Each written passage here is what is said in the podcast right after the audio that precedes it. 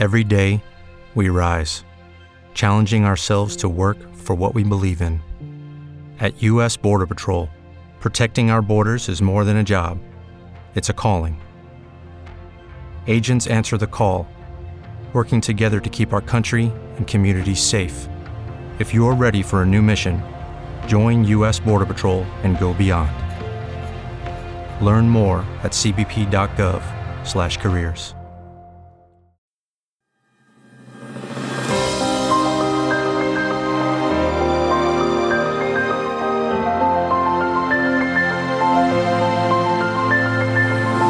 Noosfera, el podcast de ciencia de la razón.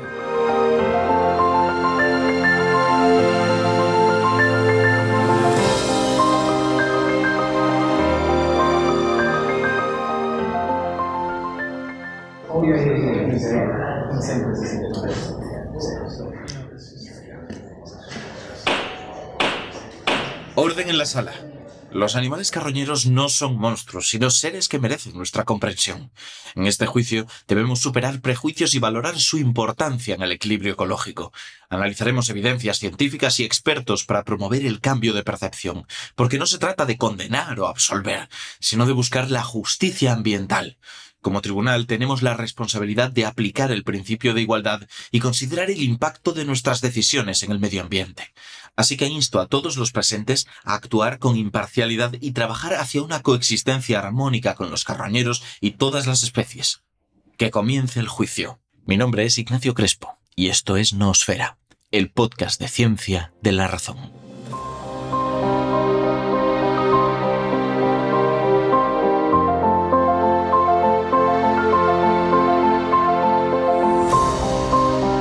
Hoy la cosa va de carroñeros, que es un tema que no suele ser muy divulgado, pero que en cambio es interesantísimo. Anda que no hablamos de animales, hablamos de los bonitos, de los del peluchismo, esto que dicen, pero y los buitres y las hienas. Bueno, pues para corregir todo eso tenemos con nosotros a Esther Sebastián González, que es investigadora del Departamento de Ecología de la Universidad de Alicante. Durante su carrera ha investigado en los humedales artificiales del sur de Alicante, pero también en Sao Paulo, Stranford, Hawái, y hace seis años que está de vuelta en España, donde ha centrado sus investigaciones en otro grupo animal, los carroñeros. Esther ha sido galardonada con el premio Francisco Bernis de 2022 al mejor investigador junior de España en el campo de la ornitología, otorgado por la Sociedad Española de Ornitología. Y ahora mismo está con nosotros, así que muchísimas gracias, Esther. Hola, muchas gracias a vosotros. Nada, a ti. Vamos a hablar de un tema muy interesante. No he visto yo mucha divulgación sobre animales carroñeros y el mundo de la carroña. No sé si tú contactaste con esto a través de la carrera, ya te interesaba de antes. Pues es que en realidad no hay mucho, no había mucho hasta hace poco. Es un, tema en el que nosotros siempre decimos que los carroñeros se han infraestudiado eh, tradicionalmente y en los últimos, yo diría, 10, 15 años ha habido un boom de, de estudios sobre la comunidad de los carroñeros y por eso ahora sabemos que son pues súper importantes. Ahora lo, contaré. Hombre, por supuesto. ¿Y ese fue el momento en el que tú empezaste, digamos, a enamorarte del mundo de los carroñeros o fue previo? En realidad, mm, yo más que de los carroñeros, yo estoy enamorada de, las comunidades de animales en general. Los carroñeros son uno de los sistemas de estudio que hago, eh, pero a mí me gusta mucho estudiar animales y, te voy a contar un poco cómo fue. Eh, yo estudio ciencias ambientales y un día pues salí al campo con uno de mis profesores de ecología y me dijeron, bueno, vamos a hacer una práctica, vamos a ir a buscar eh, nidos de búho real. Entonces nos fuimos al campo, yo nunca había visto un búho real en, el campo y, entonces íbamos andando por, por, el campo y entonces me decía, si ves muchas cagadas, es que está el nido cerca y decía, yo estoy viendo cagadas y iba yo sola andando. Y de repente me encontré con un pollo de búho real, un pollo grande que me miraba a los, ojos, con unos ojos enormes, y bueno, que, me quedé tan fascinada de, de, eso que, que, decidí esto es lo que yo quiero hacer, yo quiero hacer ecología. Y, ahí me convertí en ecóloga y en ecóloga animal, ¿no? que eso es un poco lo que yo soy. Por un búho real, qué bonito, ¿no? Sí. Tiene que ser imponente ver un búho real en la naturaleza. Sí, bueno, y este era un pollo, imagínate un adulto. Por eso. Sí, sí, sí, son, son muy grandes, son muy grandes, muy bonitos. Aún así, los pollos, como son tan peluchosos, ¿no? Que tienen este fluger, se llama, creo, no, recuerdo. O flojer, flojer, flojer es lo de las gotitas. Eh, llaman la atención. Pues vamos a hacer una cosa, una breve pausa, muy rápida, la que solemos acostumbrar, y enseguida estamos de vuelta con preguntas de los oyentes. Bueno, ha sido rápido, lo prometimos. Es más, ya sabéis que en algunos reproductores es instantáneo, porque ahí no se cuelan los anuncios. Tenéis que buscar cuál es. No voy a decirlo. En, en, este caso, tenemos con nosotros a una experta en animales carroñeros, en carroña. Vamos a hablar de todo eso y vamos a hacerlo, como siempre, a través de las preguntas de los oyentes. Para quien sea nuevo en todo esto de Nosfera, le recordamos que nosotros lanzamos un tweet. Un tweet diciendo: si pudieras preguntarle cualquier cosa a una persona experta en este campo, ¿qué le preguntarías? Recogemos esas preguntas, las filtramos y las traemos aquí para responder las que nos den tiempo. Tampoco nos comprometemos nosotros en responder las dudas de todo el mundo. Pero ¿Qué respondemos seguro? Las dudas más fundamentales, porque por algún lado hay que empezar. Y tenemos aquí la de Irene Mendoza, que nos dice lo siguiente. ¿Todos los carnívoros pueden ser ocasionalmente carroñeros? Se me ocurre esta pregunta después de haber visto linces comiendo carroña recientemente. Sí, bueno, esto es súper interesante. Eh, es un trabajo que salió ahora pues, en diciembre de este año, súper reciente, eh, del lince comiendo carroña de ungulados, eh, de muflones, ciervos, gamos, en España. Y era algo que pues, prácticamente no, no, se sabía. ¿no? Y, y, responde un poco a la pregunta de Irene, eh, que a propósito Irene es una investigadora bastante conocida también. Eh, sí, eh, prácticamente cualquier animal carnívoro de forma ocasional, con mayor o menor frecuencia, pues puede comer carroña. De hecho, tenemos un, un trabajo que lo, estamos, lo vamos a publicar, espero en breve, en el que hemos revisado eh, pues hemos visto especies que, son carroñeras, es decir, que se han visto consumiendo carroña usando lo que nosotros usamos, que son cámaras de fototrampeo, que no sé si sabéis que esas cámaras eh, que dejamos en el campo, ponemos una carroña delante y cuando detecta movimiento, pues vemos quién ha pasado delante y quién ha comido la carroña. ¿no? Entonces, usando estas cámaras hemos detectado pues, eh, 154 especies de, vertebrados, de, de aves, mamíferos o reptiles, comiendo carroña. Y luego hemos visto a los estudios de dieta. Y cuando miras los estudios de dieta, solo la mitad de estas especies está descrito que consumen carroña. Entonces, en realidad hay una, una infravaloración de la importancia de la carroña en la dieta de muchas especies y es lo mismo que ocurría con, con este caso del lince. Por pura curiosidad, ¿qué es lo más raro que habéis detectado con una cámara de fototrampeo? Lo más extraño. Más extraño. Bueno, a mí me llamó mucho la atención eh, cuando pusimos unas cámaras en un humedal, eh, las gallinetas de agua yo, son unos, unos, patos que son, yo para mí eran más herbívoros y allí estaban comiendo la carroña tan a gusto. O sea que, bueno. Claro. Eh, lo, lo, digo porque hay ocasiones que hablando con investigadores me han dicho que con cámaras de fototrampeo, donde no lo esperaban, han detectado personas que estaban por el campo. No sé si te ha ocurrido. Muchas veces. Eh, cazadores, perros que pasaban por delante. Eh, el típico mmm, excursionista que pasa, se acerca a la cámara y te sale la foto de la cara de la persona, pues tenemos un montón de esas. Eh, Pero nada en situación comprometida. Nada, ¿no? nada. De momento, vale. de momento, nada en situación comprometida, sí. ¿Tú te imaginas? Empiezas a revisarlo y de repente una de un intercambio, no sé, un intercambio de droga y ya estás metido en un problema. Dices, ¿qué hago yo ahora? Sí, sí, eso sería todo un problema, desde luego. Pero bueno, de momento no nos ha pasado. Supongo que habría que pasar Perfecto. las fotos a, a, la Guardia Civil. Pero vamos. Supongo, supongo. Si nos escucha algún Guardia Civil puede dejar en los comentarios cuál es el protocolo. Sí. Pero volviendo al tema de la carroña, hay una cosa que creo que tenemos que definir para que nos hagamos una idea y es a qué llamamos carroña exactamente. Porque ahora que dices, un montón de animales que no esperábamos que la consumieran consumiéndola, digo, claro, si es un animal que acaba de morir y que no lo han matado ellos, eso es carroña, porque me parece muy plausible que casi cualquier carnívoro acabe probando carne recién muerta. Claro, eh, carroña es simplemente un animal muerto. Eh. Cualquier animal muerto puede haberse acabado de morir de forma natural por una enfermedad, puede haberlo predado, matado a otro animal y a lo mejor ha comido un poco y ha dejado los restos. Cualquiera de esas eh, claro. de animal muerto es una carroña. Entonces, eh, un carroñero es un animal que come eh, un animal muerto, otro animal que está muerto, que no lo ha cazado él, ¿vale? Eh. Básicamente.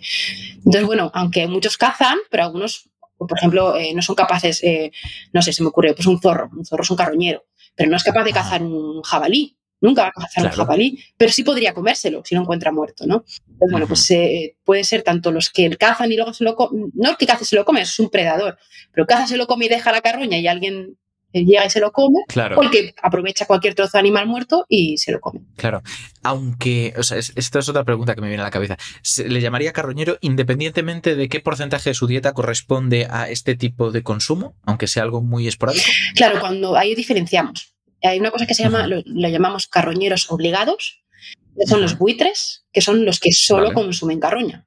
Menos alguna especie de buitre rara que tenemos en África, consumen básicamente carroña. Y luego están carroñeros facultativos, que son especies que consumen otras cosas y de vez en cuando, en algún momento de su vida, pues pueden llegar a consumir carroña. Claro, es que de esta manera se abre mucho el espectro, podemos entender lo que comentabas. Y dices que se está descubriendo ahora. ¿Cuál es la diferencia para que de repente empiece a surgir este tipo de investigaciones y diga, pues, pues este animal resulta que también la consume y no lo sabíamos?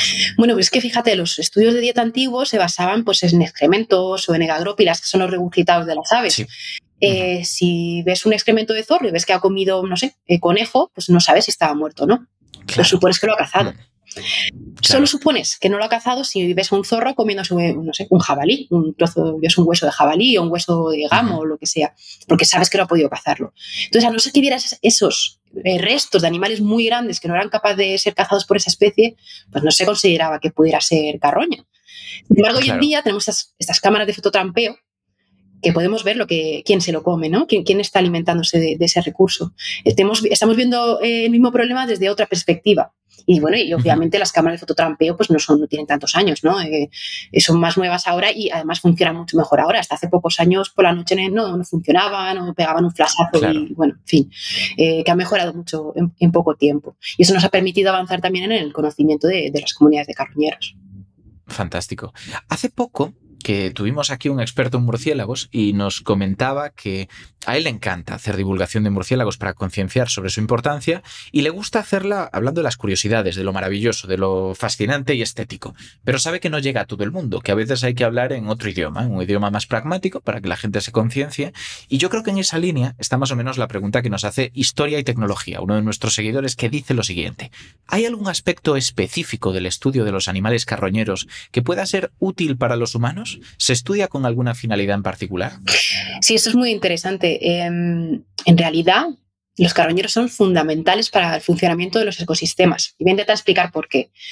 Primero, eh, consumen las carroñas, los vertebrados, muy rápido. Imagina un animal muerto en el campo, si eso tiene que descomponerse por los descomponedores, pues tarda semanas e incluso a, lo mejor un mes o dos meses.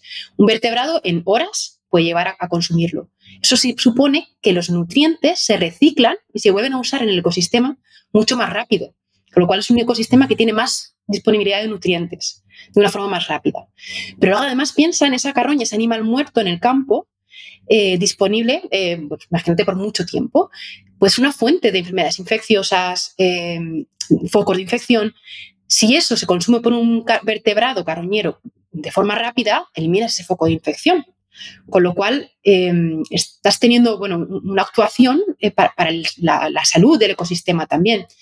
Em, y luego, bueno, como también un poco más anecdótico, recuerdo este trabajo con unos compañeros que evaluaban, eh, eh, si recordáis la, crisis de las vacas locas, ¿no? de muchas vacas, se, empezó a ver muchas restricciones en Europa y una de las restricciones con las vacas locas es que no se podían dejar vacas muertas en el campo.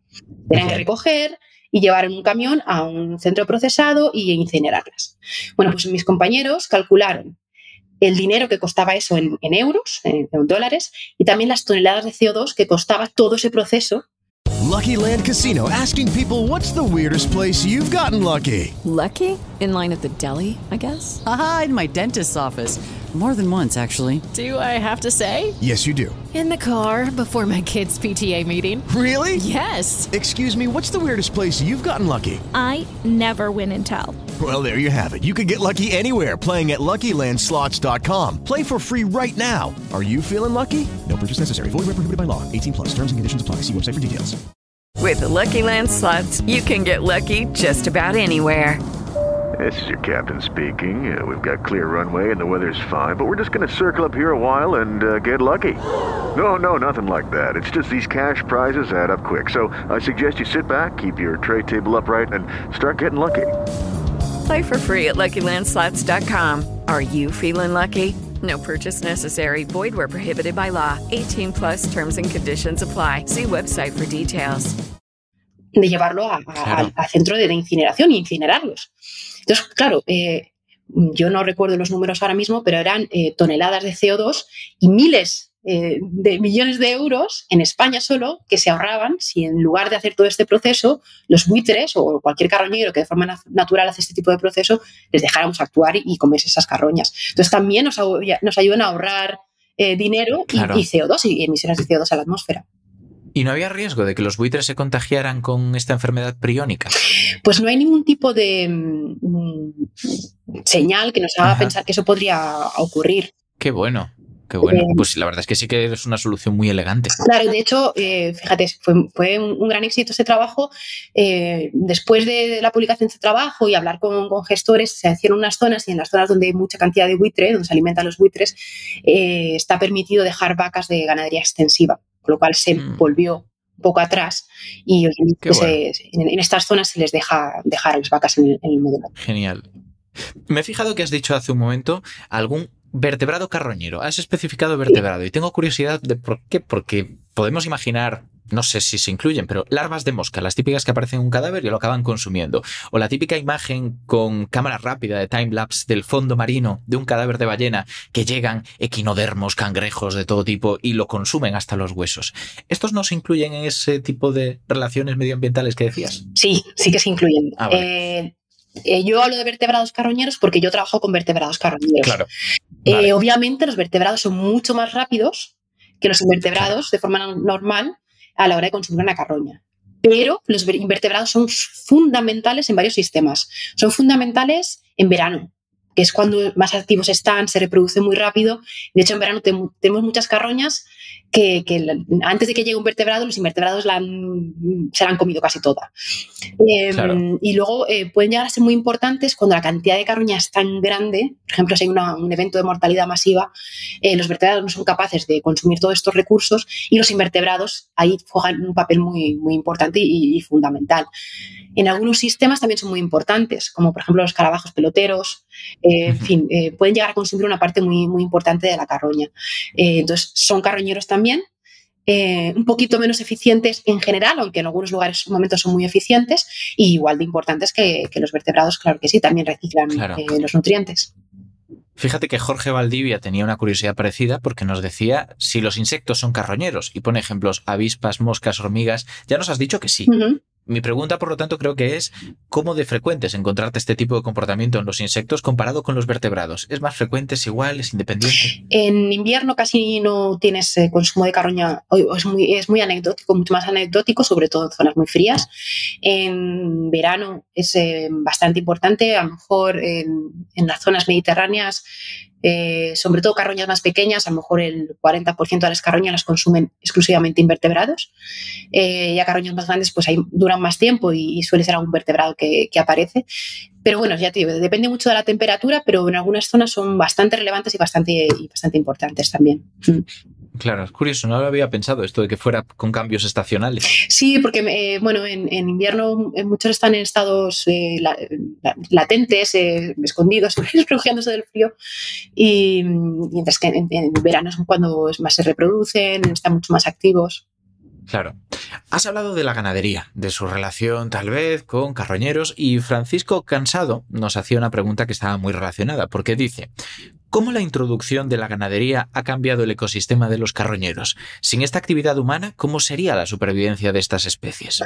Sí, em, bueno, tradicionalmente antes de que hubiera una ganadería extensiva, los carroñeros eh, también existían y lo que hacían era que comían simplemente animales muertos que se habían muerto de mortalidad pues, natural, de pues, una enfermedad o de viejos o porque se habían caído o, que eran restos de, un predador o, lo que sea. Cuando empezó la ganadería, sobre todo con la ganadería extensiva, empezó a haber pues, más eh, carroñas disponibles y además un poco más concentradas, porque lo que había eh, que hacer era ir donde estaban los ganados, los, el ganado y ver si se moría algún, algún individuo. Entonces eso lo aprovecharon los carroñeros y, bueno, se adaptaron muy bien a este tipo de carroñas más predecibles eh, que eran restos de, la carroña pues, de ganadería extensiva. Con la ganadería intensiva se llevó las cosas un poco más al interior, entonces ya no hay tanto beneficio para, estos animales, pero aún así siguen habiendo en algunos lugares pues, em, lo que llamamos muladares, que es donde se tiraban antiguamente las mulas, ¿no? y son simplemente donde se pone la, la carne de los animales muertos, la, la, carroña. Y bueno, estos muladares funcionan de una manera bastante peculiar para los buitres, mm, les encantan, se acercan mucho allí, aunque bueno, tiene sus, su parte negativa también. Y bueno, ¿qué ocurriría sin, sin ganadería? Pues eh, obviamente las poblaciones de, de estas aves eh, sin ganadería que les proporcione alimento disminuirían eh, supongo que se volverían a adaptar a aquella época en la que lo que tenían que eh, tener era pues, eh, animales que morían de forma natural, uh -huh. aunque no creo que volvamos tan atrás a quedarnos sin ganadería, claro. por lo menos de forma en un medio plazo. Me parece preciosa la palabra muladares, no la había escuchado nunca. Sí, bueno, la, no me sé bien la historia, el, el origen es eso, el, el, lugar donde se, las mulas que, que morían uh -huh. la, la, las tiraban, entonces simplemente había solo animales muertos, se acumulan en una zona, y hoy en día también hay muladares, eh, hay muladares que son de simplemente animal de ganado, que se lo acumulan en esa zona, y también hay muladares que los hacen para los buitres específicos, eh, en zonas donde se ah. ha querido reintroducir o hacer un refuerzo de la población, en el que les, se les da eh, carne a los buitres, es un lugar específico y, y los, los, buitres van allí a alimentarse. ¿Y cómo se suministra esta carne en los casos en los que está dirigido a mantenerles en buen estado? Un camión de carne. ¿Pero animales enteros? ¿o? No, normalmente son más restos de, de, vale. de animales. Casquerías, cosas. Sí, lo ¿no? que ha sobrado, lo que no se quiere, en fin. Eh, claro. Más, más restos que animales enteros, pero podría claro. haber algún animal entero sin problemas, sí. Una pregunta, porque cuando voy al campo y me encuentro de repente un grupo de buitres sobrevolando una zona, haciendo eh, círculos, pienso, ¿habrá ahí algún animal o es simplemente una corriente de aire que están aprovechando? ¿Hasta qué punto podemos deducir que están sobrevolando un animal moribundo, como popularmente se suele pensar? Es muy probable que estén buscando un animal o hayan visto algo que podía ser un animal muerto. También puede estar simplemente, bueno, con una corriente y, y, y buscando. Eh, pero uh -huh. sí que es verdad que, por ejemplo, nosotros que colocamos carroños y sabemos dónde están, eh, claro. las colocamos y a lo mejor a las dos horas echamos un ojo a, al campo y ahí están los buitres dando vueltas, bueno, echando un ojo a ver si de verdad pueden bajar o no a comerse la carroña, claro. ¿Cómo lo detectan? ¿Por olfato, por vista, por todo? Pues eh, los buitres de, de, aquí, los del, uh -huh, los del vale. viejo mundo, eh, no huelen solamente tiene una vista muy muy buena y lo detectan con, con, esta vista. Es interesante porque parece ser que se usan unos a otros como indicadores, entonces eh, hacen cadenas en las que se ven y si ven un buitre bajar una carroña, bueno. los otros, estoy hablando del buitre leonado, que es el más, más abundante en España, le siguen y, y, van a la carroña. Incluso de otras especies podían llegar a, a bueno, usar otros individuos como indicadores de la carroña. Y luego en, se me ocurren muchas preguntas, ¿eh? Perdona, antes sí. de que cuentes los del Nuevo Mundo. Cuando dices que no huelen es que no huelen nada, no tienen olfato. No tienen olfato, o si lo tienen, que también, en fin, hay cosas que podemos medir hasta cierto punto, eh, no es lo suficientemente bueno como para detectar una carroña. Vale, vale. ¿Y qué pasa con los zopilotes y los del Nuevo Mundo que estabas comentando? Los del Nuevo Mundo, eh, hay especies que, bueno, todos ven muy bien, pero hay especies que además huelen. Y eso es muy interesante porque, fíjate, en el Nuevo Mundo hay bosques muy cerrados, en el Amazonas, en la Mata Atlántica, y, eh, y en estas zonas eh, hay varios buitres que, son capaces de alimentarse de carroñas, pero claro, esas zonas en la vegetación es muy cerrada, entonces no se ve bien dónde están. Y se, usan ese sentido del olfato para detectar las carroñas, eh, las detectan y los que no huelen sigan a los que sí que huelen para conseguir encontrar esas carroñas y, y consumirlas. Claro creo que tal vez por las analogías que hacemos popularmente solemos considerar que los animales carroñeros son despreciables en todos los sentidos, ¿no? Se les suele adjudicar adjetivos un poco, mm, no sé, eh, chungos, voy a decir chungos por no decir algo más grave. Y en esa misma línea, supongo que parece extraño que colaboren entre sí. Y la estrategia que estás diciendo parece casi de colaboración. No hay ninguna manera en la que pudiera haber hecho el buitre leonado para acercarse a la carroña sin avisar a sus competidores. Pues sí, claro, podría, podría hacerlo sin avisar a nadie. Eso sería otra opción. Pero. Eh, claro. ¿Por qué se van en grupos y no solos? Bueno, en realidad hay de las dos estrategias. Hay buitres que van en grupos, como el buitre de Leonado, uh -huh. hay buitres que son solitarios, y otros buitres en España, pues el animoche, por ejemplo, va solo o a lo mejor va una pareja o no más, no forma grandes grupos, con lo cual hay en realidad hay un poco de las dos estrategias. Eh, y luego, por ejemplo, hay un caso bastante peculiar en Brasil, eh, te cuento todo esto eh, de Brasil del Nuevo sí. Mundo, porque justo tenemos una, tengo una estudiante de doctorado que está haciendo la tesis con esto y tenemos muchos datos frescos y, y muy interesantes. Genial. Eh, fíjate, el que huele es una especie eh, que encuentra rápido la carroña, empieza a comer, y si es una, carroña grande, no es capaz de romper la, piel y, atravesarla y, entrar dentro de, la mm. carne. Entonces se, alimenta pues, de los ojos, de las vísceras, de las partes blandas. Pero luego más tarde, en, la, en la, sucesión esta, suele aparecer el zopilote rey, que es un buitre más grande, que no huele, y que suele seguir a, este buitre. Y este buitre, el, rey, sí que es capaz de abrir la carroña. Entonces es capaz de abrirla, comer lo que él quiere y lo que sobra, se lo come el otro. Qué bueno, qué bueno. Una pregunta que igual no hay respuesta o no se sabe, pero ¿qué no sé si tenía ventaja evolutiva, fue cuello de botella o deriva genética o qué, pero ¿cómo es que no huelen? ¿Cómo ocurrió esto? Pues no lo sé, la verdad. No, no, se, sabe. Eso. Me parece interesantísimo, ojalá se supiera. Sí, sí. Mm. Ahí en realidad hay muy pocos estudios sobre sistemas olfativos, es muy difícil saber si huelen o no huelen. Em, pero bueno, eh, y poco a poco vamos descubriendo cosas nuevas cuando empezamos a estudiar un poco más estas especies. Pero parece ser que seguramente no era lo suficientemente importante. También eh, el espacio que tienen en la cabeza estos animales es limitado. Si desarrolla mucho el lóbulo para la vista, es más difícil que desarrolle el lóbulo para el olfato. Imagino yo, pero vamos, ya te digo que no, no estoy segura.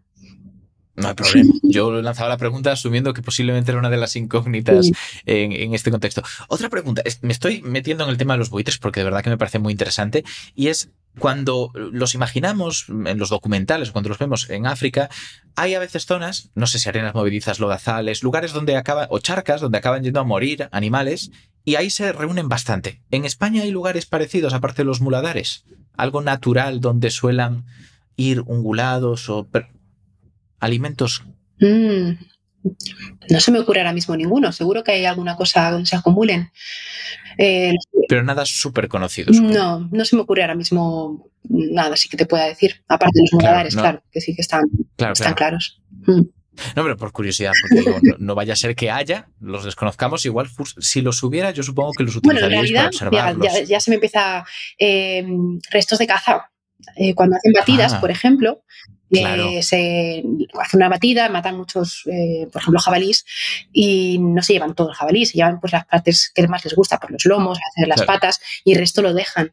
Entonces sí que se ha visto grandes concentraciones de, buitres después de, por ejemplo, una batida o de una zona de caza o zonas donde ha habido caza eh, para aprovechar este recurso que queda disponible en el campo. Claro. Mm. Mm, comentabas, bueno, hemos visto un poco las limitaciones que hay a veces a la hora de estudiar algo, de conocer su origen, como puede ser lo del olfato. Y hay otra limitación que me inquieta. ¿Cómo os enfrentáis a restos fósiles para saber si de repente, bueno, no, en concreto tú, pero para saber si son carroñeros o no, cuando solamente tienes un fósil? Eh, bueno, eso hay, que preguntárselo a los paleontólogos. Claro, por eso insisto, no tú en concreto. Yo nunca lo he estudiado, obviamente.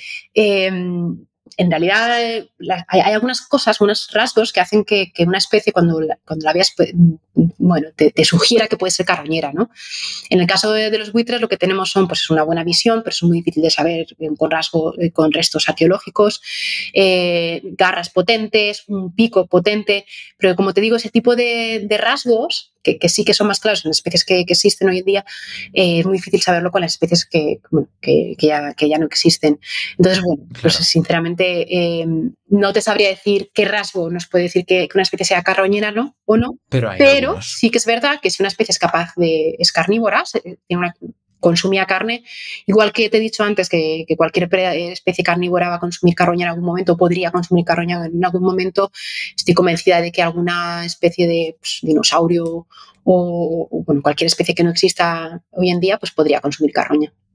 Claro, sobre todo por lo que decías al principio. En principio, casi cualquier carnívoro en una situación determinada puede acabar consumiendo carroña. Claro, es que piensa además que la carroña eh, es un recurso de muy, muy nutritivo, muchísima energía que puede estar disponible en el campo de una forma muy fácil. No tienen que matar, no tienen que gastar energía en predar a nadie, sino que está ahí, tiene sus, riesgos, obviamente. Eh, puede ser que el animal haya muerto por una enfermedad y podrías llegar a, contagiarte, alguna cosa, tiene sus riesgos, pero aún así es alimento de muy alta calidad disponible en el momento en el que lo encuentras. Claro. Entonces, bueno, es bueno encontrarlo y comerlo si, si, si te hace falta.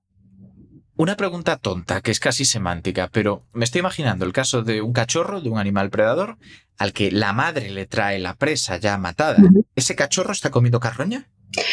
Bueno, ahí estamos muy es en casi. temas de semántica. Eh, Sí. en, en principio, eh, cuando tú matas al animal, eres un predador, y si no lo has matado Claro. tú, es una carroña. Entonces yo podría considerarlo carroña, sí. Que estaba pensando ya no solamente en eso, sino en nosotros cuando hacemos la compra. Que no, claro, no hemos matado, pero bueno, eh, eh, insisto, al final es un tema de semántica. Podríamos Sí, sí, pero matado. podríamos haberlo matado, pero si no lo hemos matado, bueno, es un poco. pues, en realidad somos carroñeros. Olvidémonos de este tema semántico, vayamos a lo más profundo, el hecho de aprovecharse de verdad de un cadáver que encontramos en el campo, este concepto. Nos hace José Fernando una pregunta que subvierte un poco la anterior, porque dice, una vez leí que los primeros homínidos eran más carroñeros que cazadores recolectores. ¿Hay evidencia de ello? ¿Competían con otras especies? Aquí los rasgos anatómicos no sé si nos aportan mucho, ¿no? No, aquí no nos aportan demasiado. Eh, fíjate, yo he leído un poco sobre esto y, y lo que parece es que hay bastante eh, polémica entre eh, los paleontólogos, en- entre ellos. Pues algunos decían que sí, que parece ser que los hombres eh, las herramientas que usaban eran tan rudimentarias que no podrían llegar a cazar, por ejemplo, un mamut o animales muy grandes, y que lo que hacían era aprovechar animales que ya habían sido cazados para, para consumirlos, ¿no? Entonces serían carroñeros, obviamente. Pero también hay otros paleontólogos que dicen que no, que, que, bueno, que de forma ocasional pues sí que podrían llegar a cazar animales grandes y, y- y entonces pues serían más eh, predadores o cazadores que, que carroñeros. Pero Claro. mm, yo creo que no, no está claro, que según a quien preguntes te, te va a decir que era más una cosa o la otra. Supongo que es algo muy probabilista y también de, vale, es un animal grande, pero ¿y si ese animal grande estaba herido o estaba en unas condiciones que puede aprovecharse? Claro, de hecho es lo que se hace muchas veces, eh, ese tipo de animales. Van a buscar al, al más herido, a animales más viejos o, o jo- muy jóvenes que no saben defenderse tan bien, ¿no? Eso es lo que hacen los predadores, siempre lo, pues, es, Claro. lo, lo que hemos visto. Eh, si un humano veía un animal que estaba un poco más, mm, pues, más joven o que estaba herido, pues obviamente iba, podía aprovechar y también consumir, Claro. eh, cazarlo. Si estaba muerto y estaba disponible, pues yo creo que también, también se lo comerían, vaya. Claro. Y que luego a veces nos sorprende, supongo. Tengo un ejemplo en la cabeza, corrígeme si me equivoco, pero yo en su momento llegué a ver un vídeo de un glotón, un mustélido grandote, ¿no? Para quien nos esté escuchando, algo así como, no sé, una versión grande de una marta o de una comadreja, cazando un alce en la nieve, aprovechándose que el alce estaba hundido hasta el corvejón, también te digo, y él, como tiene las patas como si fueran raquetas de nieve, Sí. se mantenía elevado. Si solamente hubiéramos visto los restos fósiles, habríamos dicho, es imposible que se haya cargado al ungulado más grande de este estilo que hay ahora mismo, ¿no? El cérvido más grande del planeta. Exactamente, es que es muy difícil. Por eso te digo que al final eh, es tan. eh, saber si la han matado o no la han matado, como la, la- la definición parte de eso, eh, es muy difícil. Yo, si me dices que un glotón ha matado a un alce, pero yo nunca había visto ese vídeo. Y si me lo pre- hubieras preguntado antes de hace contármelo, mucho, mucho. te hubiera dicho que, que no era posible o que seguramente Es que es una estaba diferencia de tamaño increíble. O sea, pero luego hay cosas que te sorprenden, como, como, como Claro. todo esto, ¿no? Y, y, bueno, al final eh, es- el límite eh, no está tan claro, ¿no? De, de que, que si es carroña, si ha comido carroña o no ha comido, y sobre Sí. todo si no lo has visto. Si yo, ahora que tengo cámaras, Claro. yo sé quién ha comido carroña, porque lo veo. Pero si no, pues tengo que hacer suposiciones muchas veces. Entonces no es tan fácil. Hacemos siempre inferencias, que bueno, eso es lo que hacemos los científicos, ¿no? Tomar datos e intentar sacar las conclusiones que creemos más, acertadas. Pero es- nuestros eh, datos son limitados. Entonces, bueno, intentamos Claro. eh, ajustarlo lo mejor posible. Este concepto de la cámara oculta me gusta mucho, porque me imagino un un mundo paralelo, ¿no? Donde los animales tuvieran rasgos un poco más humanos y les encuestaras en vez de sacarles fotos diciendo, ¿has consumido carroña? Y ellos se sentirían muy pudorosos diciendo, no, por favor, yo como cosas frescas. O sea, la foto al final es eso, es ser un poco paparazzi del mundo de la biología. Sí, sí, claro. En realidad estamos sacándoles su lado oscuro, ¿no? A lo mejor alguno de ellos. Pero fíjate, tú piensas que ellos estarían avergonzados. Yo creo que igual muchos de ellos dirían, no, no. Fíjate que he, sido muy- he tenido mucha suerte y me he encontrado esta carroña y ese día no he tenido que cazar. Me he quedado tranquilamente Claro. comiéndome la carroña mientras tú estabas cazando y gastando energía. O sea que no sé. No están contaminados por la cultura del esfuerzo, ¿no? Ellos. Sí. Bueno, vamos a hacer una breve pausa, muy muy cortita, y enseguida volvemos con más preguntas de los oyentes.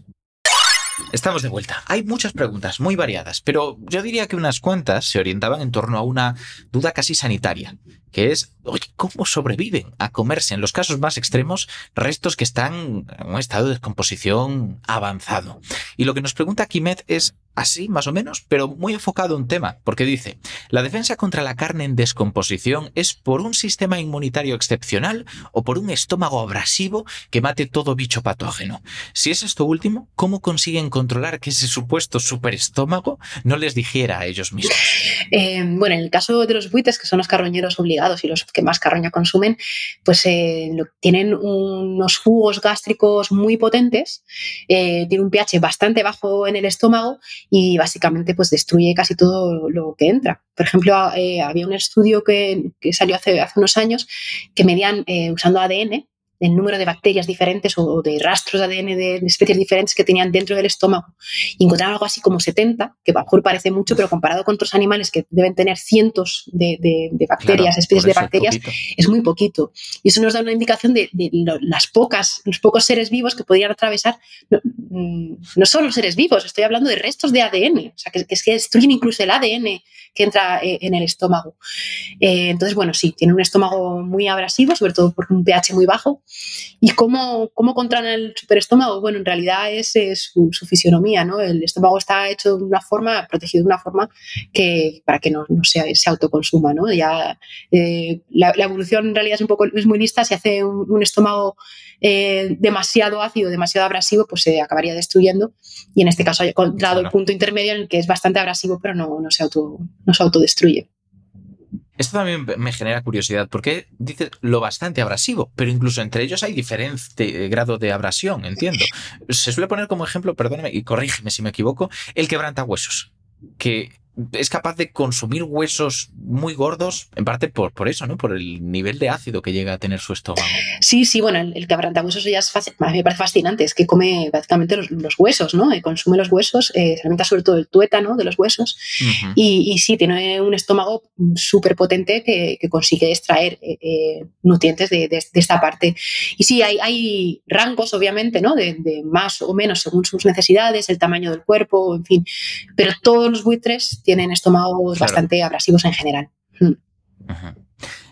Pregunta que posiblemente no tenga respuesta, ¿vale? Ya lo advierto, pero me pongo en, no sé, el, el, lugar de alguien que esté haciendo un estudio anatómico de un buitre, cortándolo y abriendo también cavidades. ¿Ha habido algo, o sea, es tan abrasivo que pudiera hacer daño a alguien que estuviera haciéndole una autopsia a un buitre? ¿Esto ha pasado? No sé, posiblemente no lo sepas, pero se me ocurre la pregunta. Bueno, yo no tengo constancia de, como dirían algunos, de, esto, de, que haya habido algún tipo de, bueno, de accidente o algo así. Obviamente, eh, cuando cuando salen estos, estos jugos gástricos tan potentes cuando está haciendo la digestión. Entonces ya tendría que estar haciendo la mm. digestión justo en el momento y al ser tan, tan abrasivo, pues eh, lo que haya dentro lo habrá descompuesto y lo, eh, el alimento que haya entrado lo habrá descompuesto y se habrá neutralizado parte del ácido, con lo cual lo veo poco probable. Pero yo tendría cuidado si abro un buitre por si acaso. Sí, yo no abriría buitres ya de por sí, a no ser que sea por una investigación muy concreta, como, como idea. Aún así que nadie se imagine que esto es como el xenomorfo de Alien, ¿no? No es un ácido tan agresivo. No, no, no. Es una cosa, o sea, eh, es agresivo, pero, pero no, no va a destruir, cuando abra, no va a autoconsumir cualquier cosa que aparezca a su alrededor, vaya, sí. Solo para estar seguro, porque has hablado de la microbiota, pero nos has dicho que poca o pocas bacterias comparativamente sobreviven a esas condiciones tan ácidas del estómago. Había una persona que nos hacía una pregunta sobre la microbiota, pero un poco distinta, porque Manuel Osorio tenía la duda, la resumo más o menos así, de si esta microbiota tenía que ver con su capacidad de digerir. Entiendo que todo lo contrario, que no, no es la clave, sino la que sobrevive. Sí, eh, más, más que la capacidad de digerir es, es, lo que sobrevive. Sí que es verdad que hay un trabajo que encontró, encontrado bacterias, bueno, eh, lo que te he contado antes son trozos de ADN que sobreviven, no que sobrevivan las bacterias, que es muy diferente, sino que el ADN de las bacterias sobrevive, es, es, reconocible. ¿Vale? O sea que puede ser que las bacterias estén muertas. Sí que es verdad que se han encontrado dos bacterias dentro del estómago de, los buitres, que es Clostridium y Fusobacterias, que son bacterias que pueden llegar a ser tóxicas. Clostridium produce el, botulismo, por ejemplo, una, de ellas. Em, pero se han encontrado eh, versiones no tóxicas de estas bacterias. Entonces es posible que eso sea para evitar que la, si viene una eh, versión tóxica de la bacteria se establezca en el estómago de, ah, del, buito. qué interesante. esto es una hipótesis. ¿eh? ¿eh? sí, sí, dejamos claro. Es especulación, plausible y rigurosa, pero especulación. pero es muy interesante. Básicamente es como vamos a ocupar el espacio con una población de microbiota sana para que sus parientes dañinas, que no te va a matar. Claro, sí. Para que sus parientes tóxicas no puedan establecerse y colonizarse. Sí, esa es una de las hipótesis que, se juegan. Y luego hay otra cosa muy importante, es que el sistema inmunológico de, estas especies también es muy potente. Entonces, cualquier cosa que consiga pasar, eh, bueno, pues siguen de forma general eh, repeler la infección. Pues los Clostridium en general son duros, tanto el botulinum como el difficile, o sea, todos tienen sus problemas sí, médicos. Sí, sí, exactamente. Qué suerte tienen, la verdad. Porque justo hablábamos de tema microbiota hace relativamente poco y nos ponían el ejemplo del Clostridium difficile, que es típico dar un cóctel brutal de antibióticos durante largo tiempo que te destroce toda la microbiota y aún así a veces no se va. Que ellos lo puedan tener ahí me parece razonable, pero que lo contengan a raya, ostras, qué, qué, qué bueno. Sí, sí, muy interesante.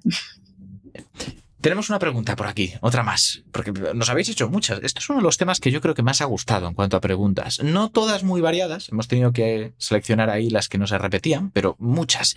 Y Kimet tiene una. Dice, ¿por qué la mayoría de los carroñeros se alimentan en grupos? Esto ya más o menos lo comentábamos, que hay casos, no sé si la mayoría, pero casos que conocemos. Y añade, en principio no sería necesaria esa mutualidad para alimentarse como sí podría sucederles a los cazadores, ¿no? Bueno, pues eh, yo creo que esta es la percepción que tenemos, porque cuando hablamos de carroñeros pensamos llenas y buitres, buitre leonado además. Y se alimentan en grupos, es verdad. En realidad, fíjate, de, esta revisión que hemos hecho de animales carroñeros, solamente un tercio de las especies se alimentan en grupos. Las demás se alimentan de forma solitaria o en pequeños grupos familiares, que es eh, una pareja, una pareja y un juvenil, algo así. Lo cual la mayoría de los carroñeros, una gran mayoría, no se alimentan en grupos, eh, sino que se alimentan de forma un poco más solitaria. Y, bueno, tiene su, parte buena y su parte mala de ir en grupo. Si vas en grupo es más fácil, eh, bueno, se pueden ayudar unos a otros, como explicaba antes, para encontrar la carroña. Si viene un predador de fuera, hay alguien que te avisa, o incluso eh, si, llega un grupo muy grande y, y, viene alguien que quiere robar la carroña, pues pueden defenderse. Pero también tiene su parte negativa, hay que repartir la carroña. Entonces, en los que se alimentan en solitario, pues tienen un uso exclusivo de la carroña para ellos. Encuentran una carroña y se la pueden comer entera. Eh, entonces, claro, las dos estrategias tienen sus puntos positivos y sus puntos negativos y por eso lo que ocurre al final es que existen las dos estrategias en, en el medio animal, en el mundo animal de los carroñeros. Hey guys, it is Ryan. I'm not sure if you know this about me, but I'm a bit of a fun fanatic when I can. I like to work, but I like fun too. It's a thing. And now the truth is out there. I can tell you about my favorite place to have fun. Chumba Casino. They have hundreds of social casino style games to choose from with new games released each week. You can play for free anytime, anywhere and each day brings a new chance to collect daily bonuses. So join me in the fun. Sign up now at ChumbaCasino.com. No purchase necessary. BGW. Void prohibited by law. See terms and conditions. 18 plus. Hello, it is Ryan, and we could all use an extra bright spot in our day, couldn't we? Just to make up for things like sitting in traffic, doing the dishes, counting your steps, you know, all the mundane stuff. That is why I'm such a big fan of Chumba Casino. Chumba Casino has all your favorite social casino style games that you can play for free anytime, anywhere with daily bonuses. That should brighten your day a little. Actually, a lot. So sign up now at chumbacasino.com. That's chumbacasino.com. No purchase necessary. BGW. Void were prohibited by law. See terms and conditions 18 plus. Esto, ya has nombrado a las hienas, me lleva a hacerte algunas preguntas al respecto. ¿Puedo lanzarme a ella? ¿Te hago alguna pregunta? Venga. Normalmente cuando pensamos en hienas pensamos en una, en la hiena manchada. Y el resto, con suerte, igual nos suena la hiena rayada, tal, ¿no? Pero el logo de tierra ya no lo conocen ni Dios. Entonces, mi pregunta es, ¿Todas ellas tienen este comportamiento que dices más o menos gregario a la hora de alimentarse de carroña? ¿O hay algunas que directamente consumen menos carroña incluso? ¿Hay variedad? Bueno, yo nunca he trabajado con llenas, eh, pero por lo que tengo entendido, la mayoría de ellas consumen en, grupos grandes. Sí, sí, van, van juntas. O, en grupos familiares eh, relativamente grandes. Vale, vale. Mm. O sea, esto va más allá de la típica imagen de la hiena manchada que tenemos. Sí, sí. Claro. Eh, hablando de hienas, hace unos cuantos capítulos, ya hace unos cuantos, la verdad, igual 15 o así, que entrevistamos a Aníbal Bueno y nos habló de uno de los ritos que se encontró en África, muy curiosos, de... Mm, tenía, no voy a relatarlo con detalle porque no, no es eh, cuestión, pero tenía que ver con hienas, tenía que ver con bebés humanos y era bastante agresivo. Lo que quiero decir es, sabemos que la hiena también ataca cuando tiene la oportunidad, que es predadora. Este es, es uno de los casos, ¿no? Que, que entiendo que si se le presenta la oportunidad, caza. La pregunta es, ¿le conviene? ¿Prefiere? ¿O si le das la oportunidad, carroña a muerte? En el caso específico de las hienas, Sí. eh, yo creo que, Y si no, yo amplía. creo que, si que no, las comenta. hienas son un poco más carroñeras que, que predadoras. Eh, pero ya Vale. te digo que yo nunca he trabajado con hienas, no, no estoy segura al 100%. Los, los carroñeros obligados, los buitres, Ajá. con- Ujú. consumen exclusivamente carroña, porque también ha habido mucha polémica con esto, de si que se ha visto un buitre atacando una vaca pariendo, ¿no? No sé si lo habéis oído alguna vez.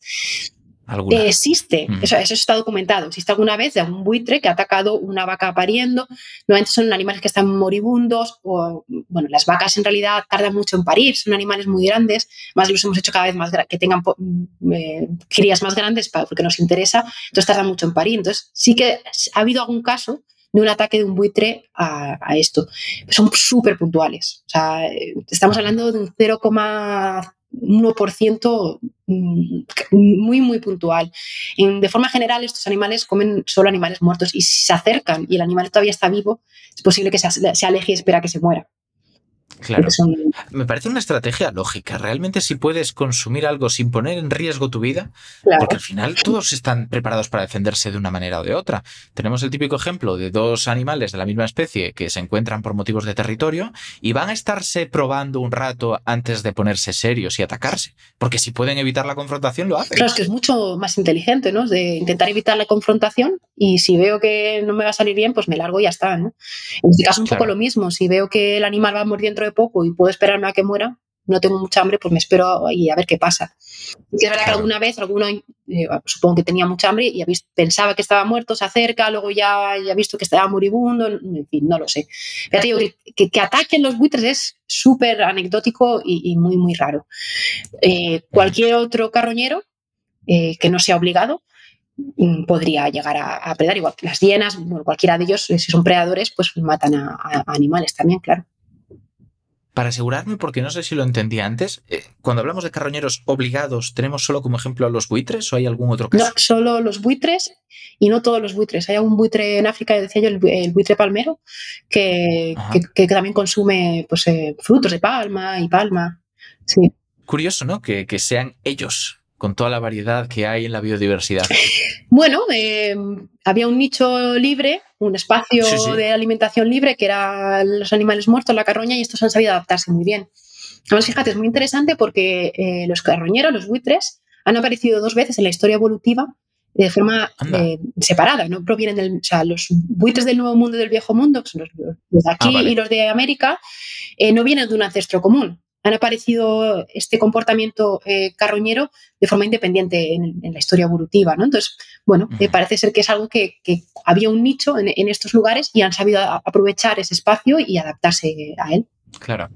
No, no espero respuesta a lo que voy a decir a continuación, porque de nuevo entiendo que nos adentramos en tierras movedizas, pero me parece súper curioso que esos dos casos que han aprovechado un nicho para ser carroñeros estrictos sean de aves voladoras, además, que tienen esa habilidad, y no de cualquier otra especie. Entiendo que igual es porque recorren más espacio y son más capaces de detectar dónde están las fuentes de alimento. Nos dan la clave porque fíjate que, las aves pueden volar largas distancias y, cuando tú dependes de, un, alimento que no es predecible, que no sabes dónde vas a encontrarlo y que es muy, mm, eh, bueno, muy predecible tanto espacial como temporalmente, tienes que recorrer largas distancias para ser capaz de encontrarlo y de, y de poder alimentarte de él.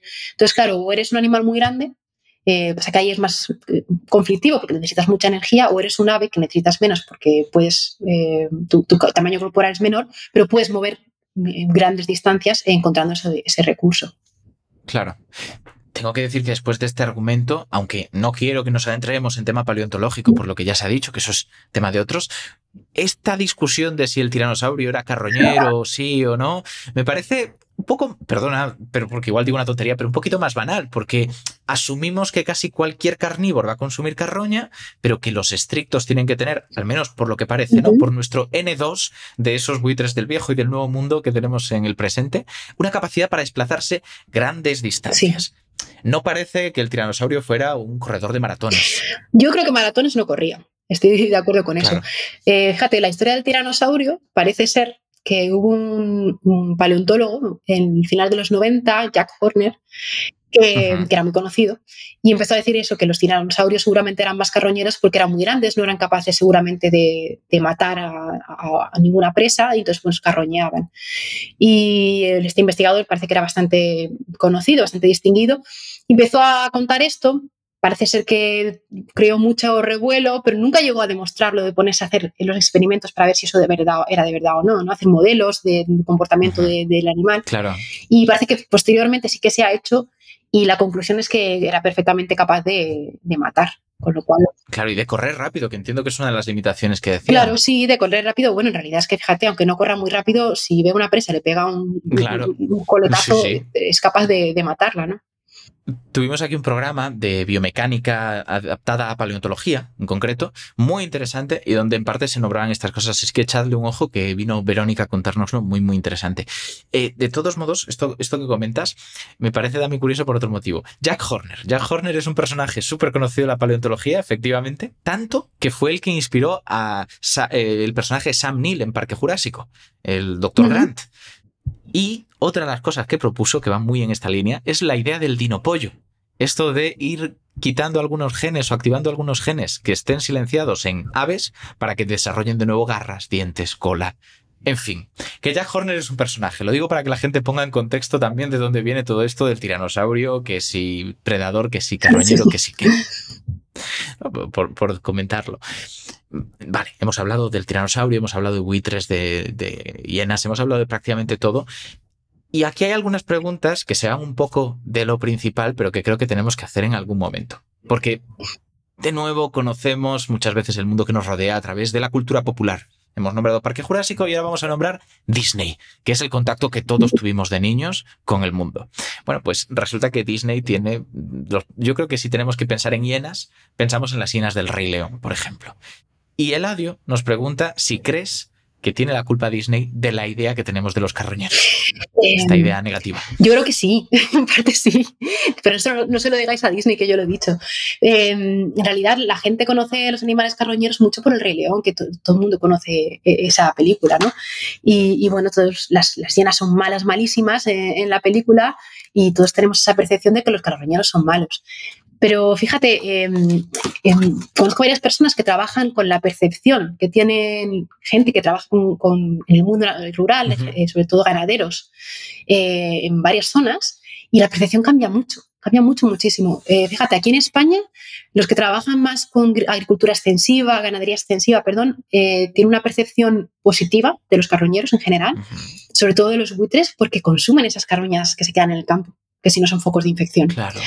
Eh, y, por ejemplo, yo estuve haciendo un trabajo de, de carroñeros en, en, Mongolia y ahí en Mongolia eh, la, la, la, acepción, o sea, la, aceptación no es una visión positiva, sino que les parece fundamentales en el ecosistema. Lo, los valoran, pues del 1 al 5 siempre lo valoran con un 4 o un 5 porque les parece fundamentales en dos aspectos, fíjate, aspecto eh, más estético, les parece muy bonito tener buitres en, en, su zona y aspecto funcional porque además se comen sus cabras muertas que si no se quedan allí tiradas en el campo. Claro. Entonces, a, a, pesar de que en la sociedad en general tiene esa percepción negativa, la gente que tiene más relación con ellos, sobre todo gente que tiene muchas relaciones con el campo, puede tener una, una, una idea más positiva.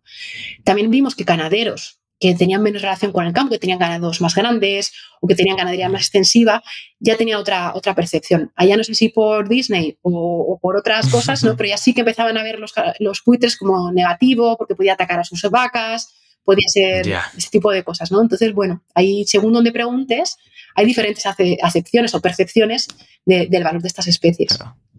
Yo entiendo que al final, si llevas 60 años cuidando vacas y además te han contado historias tus ancestros, sabes que el buitre no te ataca. Claro, y si, si llevas 60 años y ha atacado una vez a una vaca, claro. te da igual.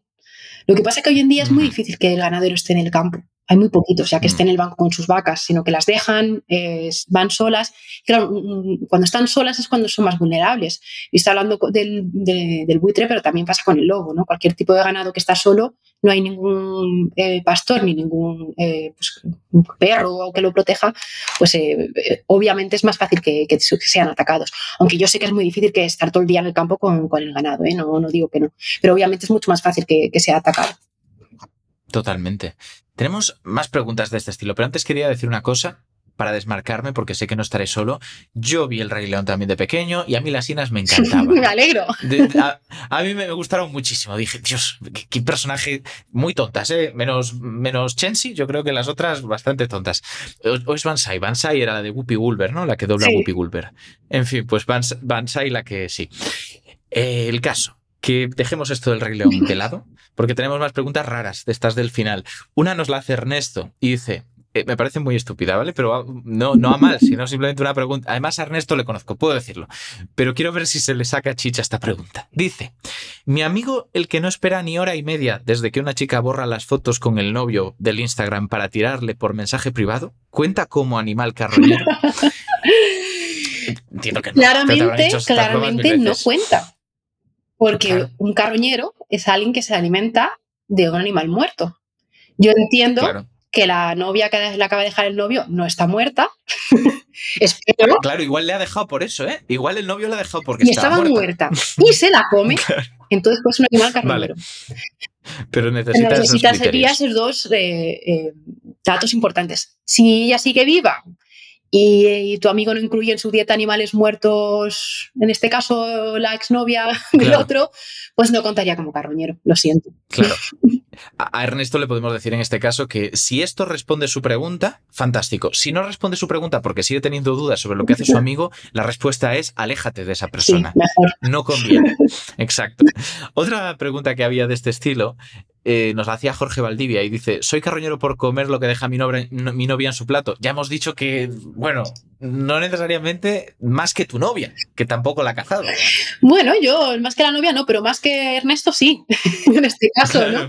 Si la novia se ha dejado en el plato una ensalada, pues no es carroñero. Se ha dejado en Claro. el plato un filete de ternera y eh, su novia no ha, él no ha matado la ternera y se come ese filete de ternera que ha dejado en el plato, pues yo sí podría llegar a considerar de carroñero. Fantástico. Tengo dos preguntas un poco más serias para el final, porque he estado pensando también y me parece, no sé si se sabe, pero voy a intentar hacer aquí ciencia espontánea, de esta que no tiene ningún valor, solamente especulación. Y es, aviso, ¿eh? yo ya he lanzado ahí el disclaimer. Me imagino procesos de evolución muy básicos desde el principio, ¿no? Cuando estamos hablando casi de organismos unicelulares. Lucky Land Casino asking people what's the weirdest place you've gotten lucky? Lucky? In line at the deli, I guess? Aha, in my dentist's office. More than once, actually. Do I have to say? Yes, you do. In the car before my kids' PTA meeting. Really? Yes. Excuse me, what's the weirdest place you've gotten lucky? I never win and tell. Well, there you have it. You can get lucky anywhere playing at LuckyLandSlots.com. Play for free right now. Are you feeling lucky? No purchase necessary. Void where prohibited by law. 18 plus. Terms and conditions apply. See website for details. Y hay predación, de acuerdo, pero me parece más básico, más sencillo que de repente surja un ser vivo capaz de consumir lo que ya se ha muerto que uno capaz de predar y destruir a otro. La carroña entiendo que entonces está, el consumo de carroña, desde el principio de la evolución. Bueno, desde el principio de la evolución eh, no, no había Casi. casi, nada, ¿no? Pero son especies evolutivamente bastante antiguas, que tienen bastantes, pues, eh, no sé, diría cientos de miles de años, eh, eh, no, no, no recuerdo. Hay incluso restos fósiles de los que se ha visto buitres y animales carroñando bastantes años, eh, de miles de años, ¿no? Pero sí, es una especie o sea, antigua filogenéticamente, evolutivamente. Claro. Es una forma práctica de aprovechar también recursos. Si de repente tú, yo entiendo que si estás alimentándote de materia vegetal. Puede que de repente encuentres un cadáver y digas, ¿lo aprovecho? ¿O no hay casos de herbívoros que hayan pasado a ser carroñeros en algún caso? Pues hemos encontrado alguna especie, eh, como te decía antes, el caso de la, de la gallineta común, que yo pensaba, Claro. yo, yo la traigo una dieta más herbívora y, y, y lo hemos visto consumiendo carroña. Eh, hemos visto alguna cosa rara por allí de, de un... Claro, es un, es un poco eh, polémico. Un ciervo, una especie de ciervos, que se acercaba a la carroña y parece que consumía. Pero claro, ya no sabíamos si consumía carroña o algún insecto que estaba en ella. Ahí queda un poco eh, en el limbo, pero se ha, se ha visto en las cámaras, ¿no? Alguna cosa así. En general, si es herbívoro, es muy difícil que consuma carroña. Alguna ardilla también me han, me han dicho de que parecía que estaba consumiendo. Eh, en fin, los carboneros, que, que- que en verano comen dieta más. Anda. En, en invierno, sobre todo en zonas muy frías, sí que comen carroña. Eh, hay cosas curiosas, No, pero en claro, general, no me lo esperaba del mm, herbívoros, herbívoros estrictos, pues no, no deberían comer. Claro. Mm. Vale, no, para hacerme una idea, evidentemente tienen que tener eh, sistemas digestivos muy distintos Claro, para procesar claro. una cosa que la Sí, otra. sí, tienen que conseguir digerir la carne, que no es fácil de digerir, muy diferente el tipo de estómago que necesitas para digerir la carne que para digerir eh, plantas. Incluso en el caso de animales que mayormente suelen ser predadores, pero a veces consumen carroña, entiendo que es la excepción, como dices, son casos puntuales porque su estómago es, está preparado para otra cosa. Igual necesitan un proceso evolutivo más largo para que su estómago se prepare como el de un buitre para mayormente consumir este tipo de sustancias. Claro, lo que ocurre muchas veces estos animales que son carroñeros más facultativos, suelen consumir carroñas que están más, a lo mejor, por ejemplo, más frescas, que no ha pasado tanto Claro. tiempo, o que, bueno, tienen me- menos eh, riesgo, percepción del riesgo, ¿no? También hay todo, Mm. hay una cosa que se llama paisaje del miedo, eh, las Anda. carroñas, alrededor de las carroñas, claro, tú, tú, en realidad hay un, un miedo a, a contagiarte de una enfermedad, a que a lo mejor el predador que ha, cambiado, que ha- matado a la carroña cerca te pueda predar a ti. En fin, ahí sí, hay todo un estudio sobre el paisaje del miedo alrededor de la carroña y es el- la, la percepción que tiene el posible carroñero a la hora, o el miedo que pueda tener a la hora de acercarse o no, pues por los problemas que puede tener una carroña también, ¿no? Que es eso. Puede ser predado por el que la ha matado, puede tener alguna Claro. enfermedad, en fin, ahí hay un mundo entero. El paisaje del miedo me parece un título increíble para un libro, también te digo. ¿eh? Sí, bueno, algún día a Incluso- escribir un libro. Ya no te tengo un a compañero, quitar, ahí- eh, ahí Marcos queda. Moleón, eh, profesor de en la Universidad de, de Granada, que es el que trabaja con el paisaje del miedo de la carroña y escribes cosas fascinantes so- sobre esto. ¿Puedes contarnos, aunque sea un poquitito más para acabar sobre el paisaje del miedo, para que nos hagamos una idea de qué implicaría? Sí, en realidad es eh, la percepción que tiene cada carroñero ahora cuando, cuando hay una carroña en el campo a la hora de acercarse o no. Por ejemplo, eh, Marcos, mi compañero, él lo que hace, por ejemplo, es poner carroñas en, en África, en zonas donde hay leones y donde no hay leones. Entonces, las zonas donde hay leones, eh, los otros carroñeros son más eh, miedosos a la hora de acercarse a esas carroñas que han podido ser matadas por leones que en la zona donde no los hay. Entonces, eh, tardan más en acercarse. Cuando, hay- cuando hay leones, se acercan menos a ese tipo de carroñas. Lo mismo con los lobos, zonas donde hay lobos y donde no hay. Las zonas donde hay lobos, eh, si pones, por ejemplo, una carroña de lobo, es muy difícil que, la gente, que se acerquen al principio, sobre todo cuando se ve claramente que es un lobo y puede estar fresco. Ya cuando pasan los días y, y, y se huele a putrefacción, empiezan a llegar otro- algunos carroñeros, porque entonces ya están seguros de que el lobo está muerto y, no puede atacarles. Entonces, hay todo ese, es lo que se digo, el paisaje, ¿no? De, de- de percepción de, de me acerco a la carroña o no, dependiendo de muchas cosas, de la especie de la carroña, si es un predador o no, de si alrededor mío hay predadores que me puedan comer, o incluso de si esa carroña puede haber muerto por una enfermedad y me voy a contagiar. Claro. Una pregunta, ¿de dónde sacáis una carroña de lobo? Claro. Pues a él se, la- se las facilitan de la universidad de, de allí en, en- en Italia, yo no recuerdo exactamente, es, en la universidad tiene acceso, yo creo que son lobos que han muerto por atropellos, la mayoría de ellos. Ah, claro. Bueno, al final se aprovecha todo en la ciencia, ¿no?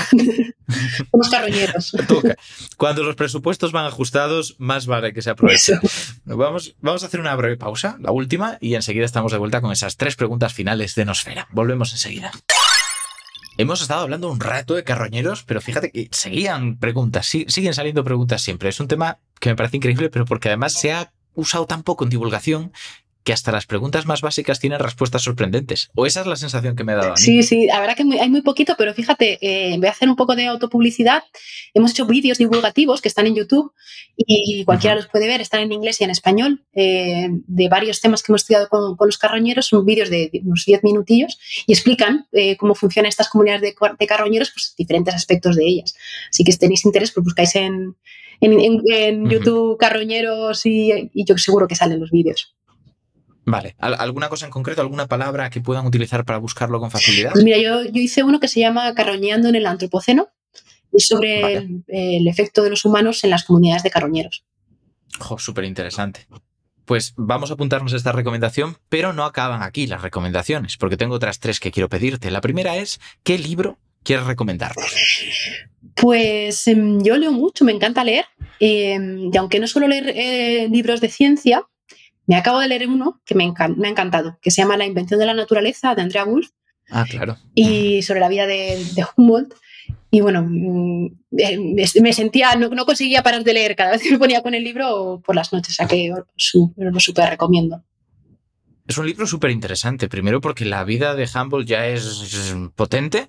Segundo porque está muy bien escrito. Fue uno de los mejores libros de su año en tema de Sí, sí, divulgación está muy científica. bien escrito, explica muy bien y de una forma muy, muy amena. Para ser ciencia, vaya. Y, claro. Y tercero, que no sé si sigue siendo el caso, pero al menos el año que salió sí, la edición es preciosa, la edición es muy bonita en ese libro. Sí, sí, el libro es, muy bonito, tiene imágenes también, tiene fotos en el centro de, de donde estuvo eh, Humboldt, Humboldt, en fin, un, montón- de, de cosas súper bonito. Y, y sobre todo a mí me gustó mucho porque te hace meterte en la piel de, de él, cómo subía al chimborazo, a las montañas, Claro. un- como la su percepción del mundo, bueno, en fin, eh, muy bonito. Era una época de viajes románticos, ¿no? De exploradores de los de antaño. Y eso, eso siempre atrae. Sí, sí, sí. Malo será que con toda una vida así no haya coleccionado anécdotas como para una biografía potente. Bueno, sí, yo muchas, en realidad, muchos libros, muchos. Por eso, por eso. Sí, sí. Y si te pregunto por una película, ¿qué película nos recomiendas? Pues em, llevo cinco años casi sin ver películas porque tengo un hijo de cinco años. Entonces, mm, no os puedo recomendar ninguna así mm, que no, se- no sea conocida. Mm, Quizás. Mira, ¿sabes? Sí, me acabo de acordar de una película que vi hace muchos años y me encantó, que se llama Cubo. Y, Ah, vale. y bueno, supongo mucha gente la conoce. Es, un- en fin, eh, si no sabéis cuál es, eh, os recomiendo que la veáis. Es bastante rara, ¿eh? Es- Estoy pensando, porque creo que hay varias que se llaman Cubo, Sí. a ver si es la que yo he visto. Es eh, la película es como una especie de escape room, Sí. donde están todos en un cubo y ocurren cosas Sí. terribles cuando intentan salir Eso otros es, cubos. sí. Están como en un mundo lleno de cubos, tienen pasando un cubo a otro y pasan cosas terribles, como dices, sí. Esa misma. Y un pequeño spoiler, los cubos se mueven, ¿no? Con lo que tampoco sabes muy bien cómo orientarte. Tienen que calcular, tenía que ver con números primos, creo. En fin, ahí hay cosas, ¿Vas a contar la cosas científicas. No, ya está, yo no cuento más. También te digo, el argumento es- es- no, no es lo más interesante de la No, película, no. es más ir viendo cómo Sí. avanza. Vale, pues nos apuntamos cubo para aquellos que no lo hayan visto. De todos modos, yo entiendo que con un. No, no sé si has dicho niño o Niño, niña, niño. pero. un- Vale, un niño de 5 años habrás visto películas de, de infantiles. Mi hijo le gustan mucho las películas que dice que son muy largas, le gustan los- las series de dibujos, pero sí que he visto algunas, claro. He visto, Vale, eh, me gustó mucho la de Encanto, la última que salió. Muy bonita. Y bueno, la que más le gusta es esa y Frozen, que es su pasión, Claro. que a mí ya no me gusta tanto, pero bueno. Eh, Es que Encanto está mejor. Aquí en este podcast somos muy aficionados y lo digo porque me- me- lo incluyo, ¿no? Si lo soy yo, los, todo el mundo. A Lin Manuel Miranda, el, que- el compositor de Encanto, de Hamilton, de todas estas obras maravillosas de, de música adaptadas a este mundo, ¿no? De- ya sea musicales o películas. Así que muy buena. Y si te pregunto por una afición, ¿qué afición nos recomiendas? Pues mira, a mí me gusta mucho andar en el campo, pero como una afición diferente, eh, yo hago también capoeira angola, que no sé si sabes lo que es. Ah, pero es, es Es capoeira. capoeira, sí, sí, pero un tipo de capoeira Vale, que se sí, llama sí. capoeira angola, que es un poquito, en vez de tantos saltos, un poco más, se, se juega un poco más despacio, más en el suelo, eh, y bueno, cantamos mucho, tocamos instrumentos. Eh, llevo un par de meses o tres sin hacer, eh, pero bueno, eh, si alguna vez tenéis la oportunidad, eh, hay varios sitios en España donde se puede hacer y os lo recomiendo, que lo probéis. Qué bueno. Creo que tuvimos un caso de una persona que también recomendó capoeira Sí. por la parte de baile, sí, pero porque le gustaba mucho el mundo baile y había hecho capoeira. Lo que quiero preguntarte es, hace poco estuve leyendo algo al respecto del tema y esto que dices de los instrumentos me llamó la atención porque no sé si es el caso de este sistema, pero creo que para progresar con, no son cinturones, eh, ¿cómo se llaman? Cordones. Cordones, o- eso, eso es la otra capoeira. Exacto. Vale, entonces, ¿vosotros tenéis un sistema parecido? En capoeira angola solamente hay tres niveles, básicamente, o las personas que van a clase eh, se llama traineo, traineo, que es como el entrenador, Ujú. contramestre y mestre, y ya está. No, no hay Vale. En capoeira regio- regional es la que tienen los cordones, entonces tienen como el, el karate, tienen como niveles que Sí. van subiendo. Eh, entonces un poco más, eh, es más acrobática la capoeira esta regional y también tiene pues eso, muchos pues, lo- los niveles que van subiendo, un poco más gimnasio. Claro. En la capoeira angola es un poco, eh, somos un poco más tradicionales, se supone, eh, hacemos mucho canto, mucho instrumentos. Eso te iba a preguntar. Sí, la, normalmente la mitad de la clase es eh, tocar instrumentos, que son, tenemos cuatro o cinco instrumentos creo que tocamos, y cantar, cantar en portugués.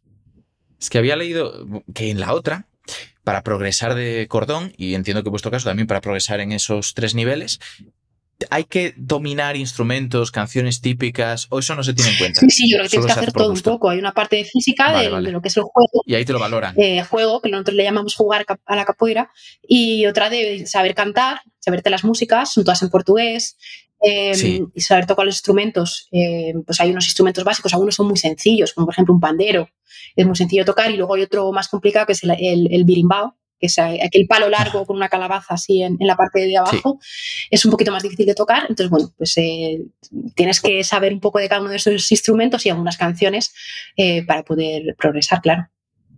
Tengo dos preguntas más sobre esto. La primera es cuánto tiempo llevas con la capoeira. Uf, pues empecé hace muchos años. En realidad empecé como en el 2012, cuando me fui a vivir a Brasil.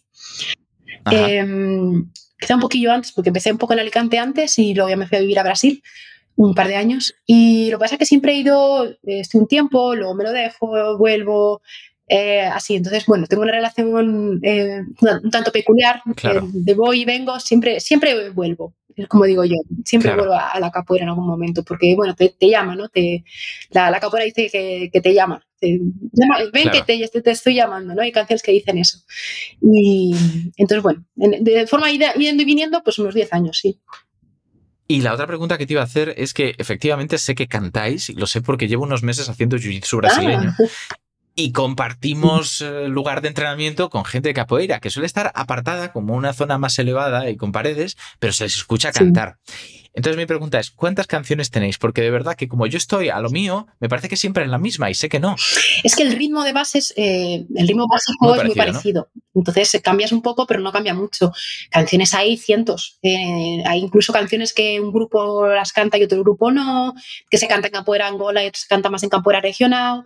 Eh, miles. Y de hecho eh, es muy divertido porque cuando ya sabes a pensar hablar portugués, en- se- hay canciones típicas, pero luego tú te adaptas tu canción a lo que está pasando en el juego de la gente que está Oh. cantando. Entonces a lo mejor uno se Esto no cae tenía ni y idea. entonces dices, ay, que se cayó, levántate, y, puedes adaptar un poco las canciones. Ah, Aunque hay unas canciones básicas, ¿eh? que son las que la gente se conoce.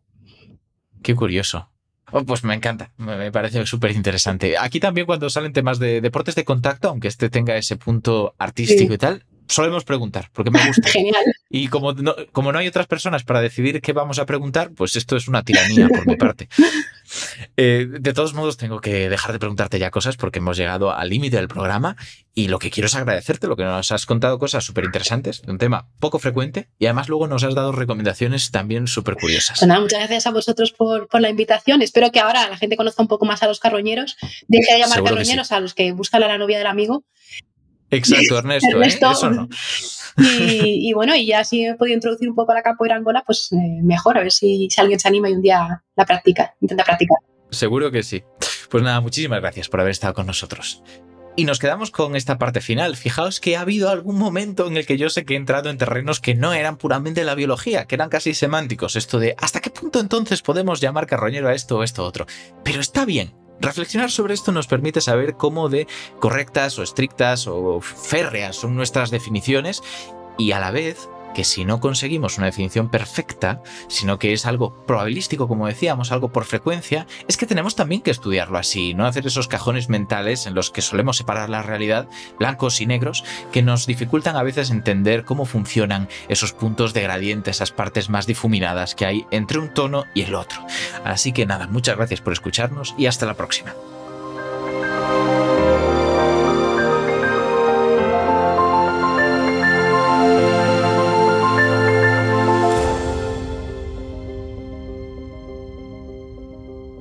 ¿Te preocupas por tu familia? Entonces, ¿por qué darles solo huevos ordinarios cuando pueden disfrutar de lo mejor? Eggland's Best, los únicos huevos con ese delicioso sabor fresco de granja, además de la mejor nutrición, como 6 veces más vitamina D, 10 veces más vitamina E y 25% menos de grasa saturada que los huevos regulares, además de muchos otros nutrientes importantes. Así que, dales los mejores huevos. Eggland's Best, mejor sabor, mejor nutrición, mejores huevos. Dale más potencia a tu primavera con The Home Depot. Obtén una potencia similar a la de la gasolina para podar, recortar y soplar con el sistema OnePlus de 18 voltios de Ryobi desde solo 89 dólares. Potencia para podar un tercio de un acre con una carga. Potencia para recortar el césped que dura hasta dos horas. Y fuerza de soplado de 110 millas por hora. Todo con una batería intercambiable. Llévate el sistema inalámbrico OnePlus de 18 voltios de Ryobi. Solo en The Home Depot. Haces más. Logras más.